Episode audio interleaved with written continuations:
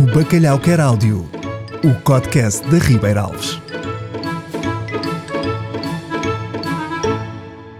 Olá, bem-vindo ao Bacalhau Quer Áudio, um audiolivro e kit de mãos livres, onde eu, Miguel Lambertini, vou narrar receitas passo a passo e acompanhar em tempo real todos aqueles que estão fartos de fazer pausa em vídeos de receitas para poder fazer o bacalhau dos seus sonhos. E para hoje temos bacalhau à brás, um clássico que dispensa quaisquer apresentações. Por isso, para fazer uma dose para duas pessoas, ou uma que se for assim mais fomeada, como eu, deve ter os seguintes ingredientes à mão. 200 gramas de bacalhau desfiado de Ribeira Alves já descongelado, azeite, uma cebola, um dente de alho, 100 gramas de batata palha frita, 3 ovos, pimenta preta, salsa e precisamente 6 azeitonas, mais uma e o prato fica arruinado. É um horror. Não, não fica nada, estou a brincar. Põe as azeitonas que lhe apetecer. O primeiro passo é cortar uma cebola em meias luas finas e picar o dente de alho. Enquanto tratamos disso, eu tenho o prazer de ter aqui connosco hoje um convidado muito especial. Seja muito bem-vindo, professor Martelo. Olá, como é que está? Bem, muito obrigado. E o professor, como é que está? Bom, cá vou andando, com a cabeça entre as orelhas, como se costuma dizer. E que cabeça, professor, não é? Eu julgo que é um facto bastante conhecido da grande maioria dos portugueses que o professor não só sabe muito da sua área de especialidade, como também tem sempre um comentário pertinente sobre muitas outras coisas. Fala de política, fala de futebol, fala de livros, enfim, um pouco de tudo. Mas hoje, porque estamos aqui no Bacalhau Quer Áudio, com a tarefa especial de criar uma áudio-receita que permita às pessoas lá em casa poderem seguir todos os passos em tempo real, eu gostava de falar um pouco consigo sobre outras coisas que não não seja política nem futebol. Em vez disso, queria antes testar a sua cultura geral sobre outros assuntos, como por exemplo a culinária. Nem que seja para variarmos um bocadinho, pode ser? Por mim, pode ser o que você quiser. Você é que manda. Bom, tecnicamente o professor é que manda, mas uh, tudo bem. Então vamos a isso. Eu gostava de começar por perguntar-lhe se por acaso sabe o porquê de as cebolas nos fazerem chorar. Isso é uma grande questão. Por acaso, felizmente, até sei responder-lhe isso. Ora bem, Veja se me consegue acompanhar. Esta reação que temos ao cortar uma cebola é, na verdade, o seu mecanismo de defesa contra predadores. Mesmo estando debaixo da terra, a verdade é que a cebola é tão suculenta que há várias criaturas que adoravam deitar-lhe um dentinho. Bom, então, ao longo de vários milénios, as cebolas evoluíram para produzir algumas enzimas, nomeadamente uma que é o ácido sulfénico, que é uma espécie de derivado de enxofre que é extremamente volátil e que acaba por ser libertado no ar quando a cortamos. Bom, o que por sua vez, em contacto com os olhos, provoca irritação e o típico lacrimejar que sentimos. Percebeu? Portanto, o facto de chorarmos quando cortamos uma cebola é, na verdade, uma defesa natural. Tão natural quanto, por exemplo, a tinta do polvo aos espinhos da rosa. Uau, professor, bem, tenho a dizer que estou mesmo muito impressionado. Excelente resposta. Não fazia ideia que percebia tanto sobre o assunto. Pensava o quê? Que eu só servia para ser nadador Salvador? Ah, nem perto disso, professor, por amor de Deus. Muito bem. E agora pergunta-me você. Mas o que é que podemos nós fazer para evitar chorar quando cortamos cebola? E ainda bem que me faz essa pergunta, porque eu vou dar-lhe algumas respostas, baseadas em algumas investigações que fiz no que diz respeito à química deste tudo. Deste tudo. A primeira é assim: antes de cortar a cebola, guarde-a no frigorífico durante 10 ou 15 minutos. Isso irá contribuir para reduzir o número de enzimas no ar e, naturalmente, reduzir também o lacrimejar. A segunda dica: use uma faca bem afiada.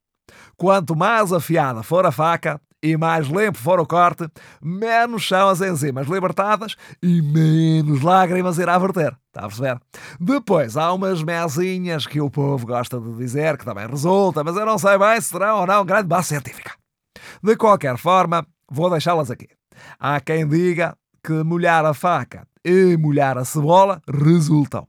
Eu imagino, mas estou só a supor, que seja porque as enzimas reagem com a água dos olhos e, por consequente, se a cebola estiver molhada, a grande maioria irá concentrar-se na água que está na cebola e na faca. Outros há que dizem ainda que cortar a cebola com um fósforo na boca também funciona. Veja bem. Eu esta tenho de lhe dizer que não faço a mais pequena ideia do porquê. Mas diria que se calhar o melhor é experimentar estas dicas todas e depois dizer-nos quais foram as que funcionaram melhor, porque assim também ficávamos a saber. E o serviço público, venha ele de onde vier, é muito bem-vindo no meu entender. Oh, isso foi mesmo espetacular, professor. Até fiquei com vontade de tirar uma selfie consigo. Fazemos isso mais daqui a pouco. Para já não perca a compostura. Não tem uma receita para continuar? Uh, tenho, tenho, sim senhor. Então vamos a isso. Uh, desse lado já está tudo cortado? Bom, agora que a cebola e o alho estão cortados, vamos alourá-los. Prepara uma frigideira com um pouco de azeite, liga o lume e deixa aquecer um bocadinho. Depois coloque lá dentro a cebola e o alho picados. Vá mexendo um bocadinho até ficarem brilhantes. Enquanto isso, vá ao armário e tire uma tigela. De preferência, uma em que caibam pelo menos três ovos. Já tem? Boa. Então, pose-a por um segundinho e dê aí mais uma mexidela na cebola e no alho. Agora, sem deixar queimar o que está na frigideira, pegue nos ovos e parta-os para dentro da tigela. Oh, Miguel, diga, diga, professor. Sabe qual é o truque para saber se um ovo está bom para comer ou não? Olha, uh, não sei, quer dizer, ver o prazo de validade? Sim, isso de certeza. Mas acontece muitas vezes que os ovos ainda estão bons mesmo depois de ter passado o prazo. Se não quiser desperdiçar comida só porque sim, há uma maneira muito simples de saber se os pode comer em segurança ou não. Tudo o que tem de fazer é mergulhá-los em água. Num copo largo ou em qualquer recipiente que tenha alguma altura. Se flutuar, é para ir para o lixo. Logo para o lixo. Se ficar colado ao fundo, está bom para consumir. E pergunta-me agora você, então porquê? é que os ovos, quando estão velhos, começam a flutuar porque ganham volume devido ao aumento do espaço da câmara de ar que tem lá dentro entre a membrana interna e a externa. Eu passo a explicar. O conteúdo do ovo, quando acaba de ser posto pela galinha, preenche quase todo o interior da casca, deixando espaço apenas para uma pequena bolsa de ar. Por isso é mais denso e não boia.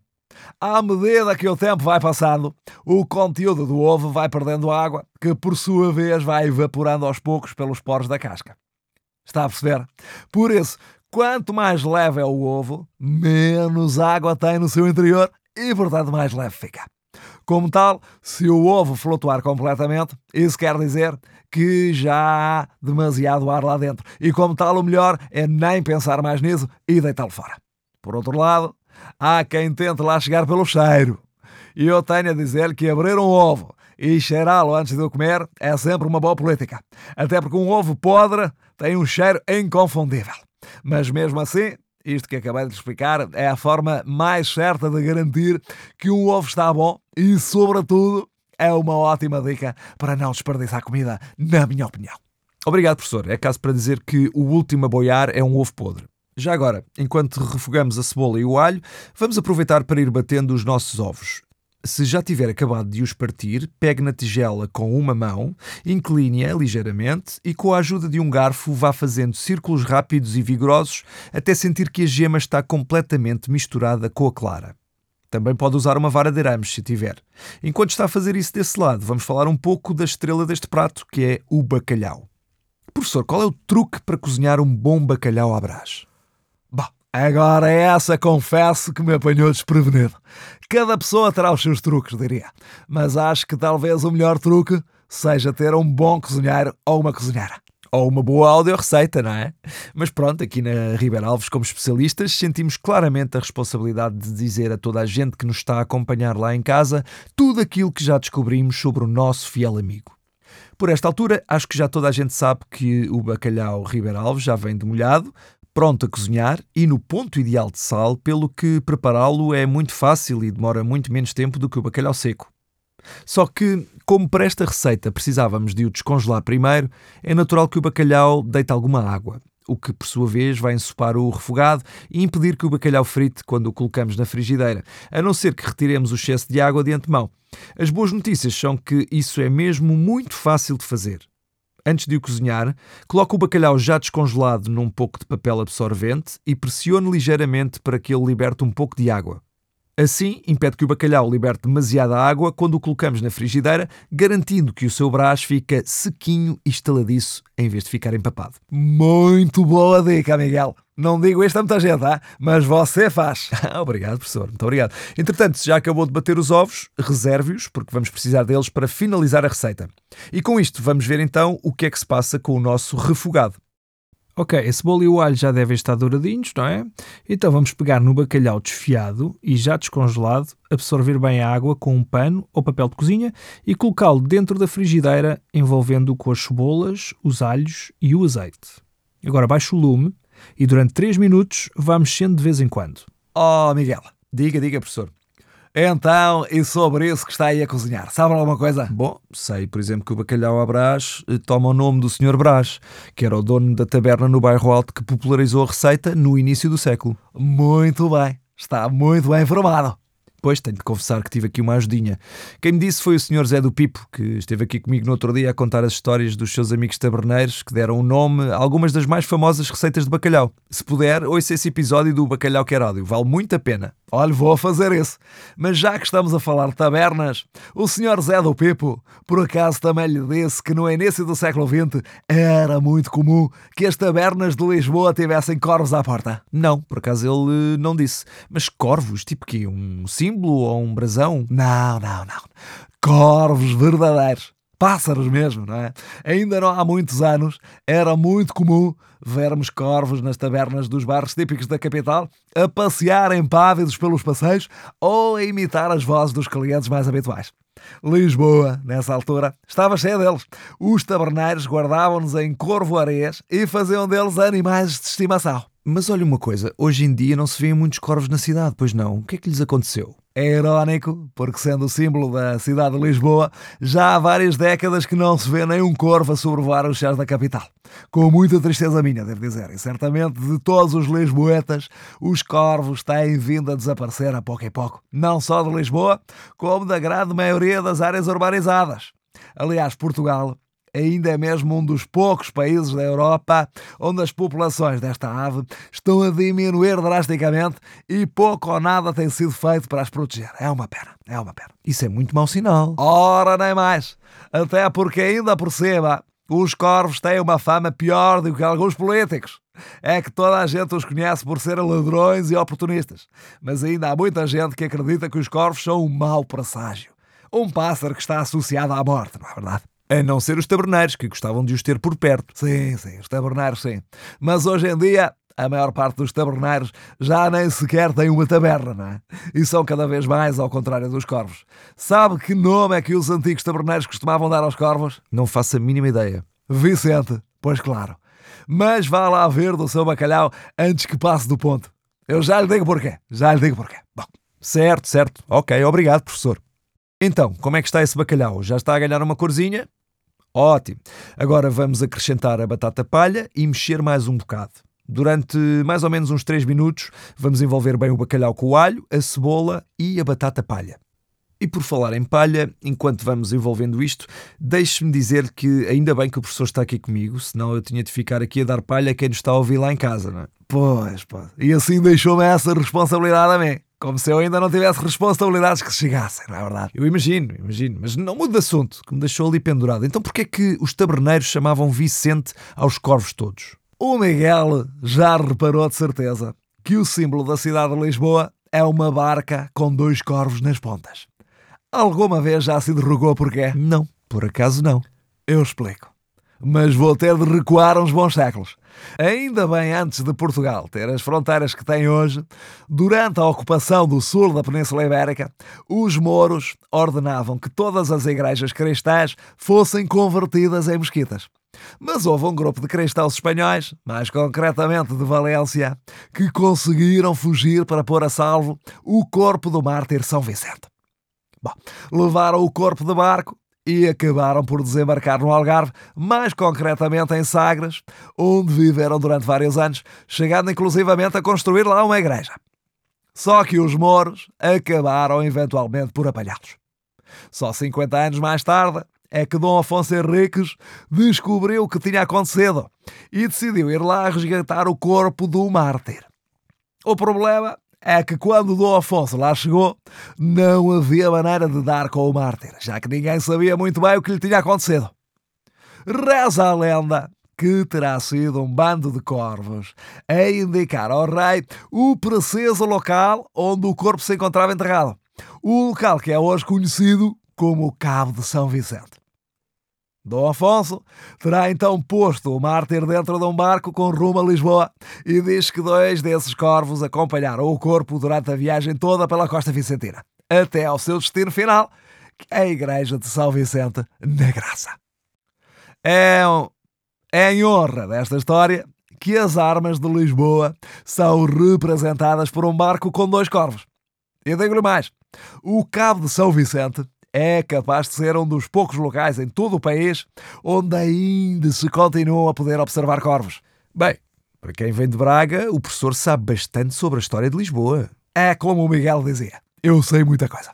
Mas por acaso, há uma coisa sobre Lisboa que eu ainda não sei. Ah, sim? Então é o quê? O motivo pelo qual se chamam alfacinhas aos lisboetas. Olha, por acaso também não sei. É verdade. É que ninguém sabe ao certo. A primeira vez que o termo aparece escrito para designar os naturais de Lisboa foi no clássico Viagens da Minha Terra de Almeida Garrett, em 1846. Ah, estou a ver que chegámos àquela parte das recomendações dos livros, não é? Já devemos estar quase a terminar. Estamos, estamos, estamos, estamos. Estava eu a dizer. A verdade é que ninguém sabe muito bem de onde surgiu o termo, mas há muitas teorias. Uma vez que as alfaces eram muito abundantes em Lisboa tendo sido plantadas pelos mouros nas várias colinas da cidade. Aliás, a palavra árabe para alface é al-assa e que terão sido o alimento de muita gente durante o cerco de 1384. Talvez por isso os lisboetas tenham desenvolvido um especial gosto por alfaces e assim ganham esta alcunha.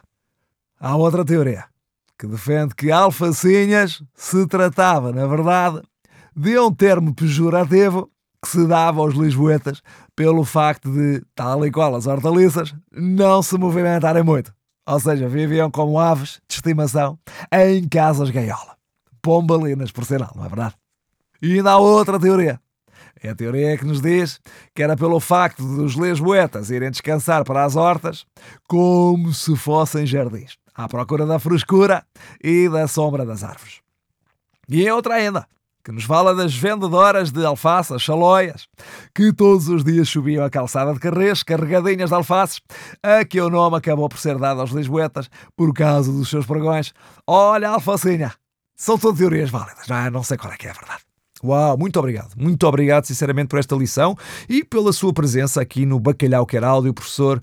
E eu agora, infelizmente, tenho de voltar aqui à nossa receita, senão continuava uh, aqui a conversa consigo, porque o nosso brás está quase, quase pronto. Mas eu acho que ninguém se vai zangar se eu disser que não fica nada mal se for acompanhado por um pouco de alface. Vá lá, vá lá, vá lá, vá lá, que eu também tenho de ir andando, ok? Bom apetite. Adeus. Bom. Até já, professor, e obrigado. Quanto a nós, já só nos falta o último passo. Baixe o lume até ficar brando e lentamente rega o preparado na frigideira com os ovos já batidos na tigela.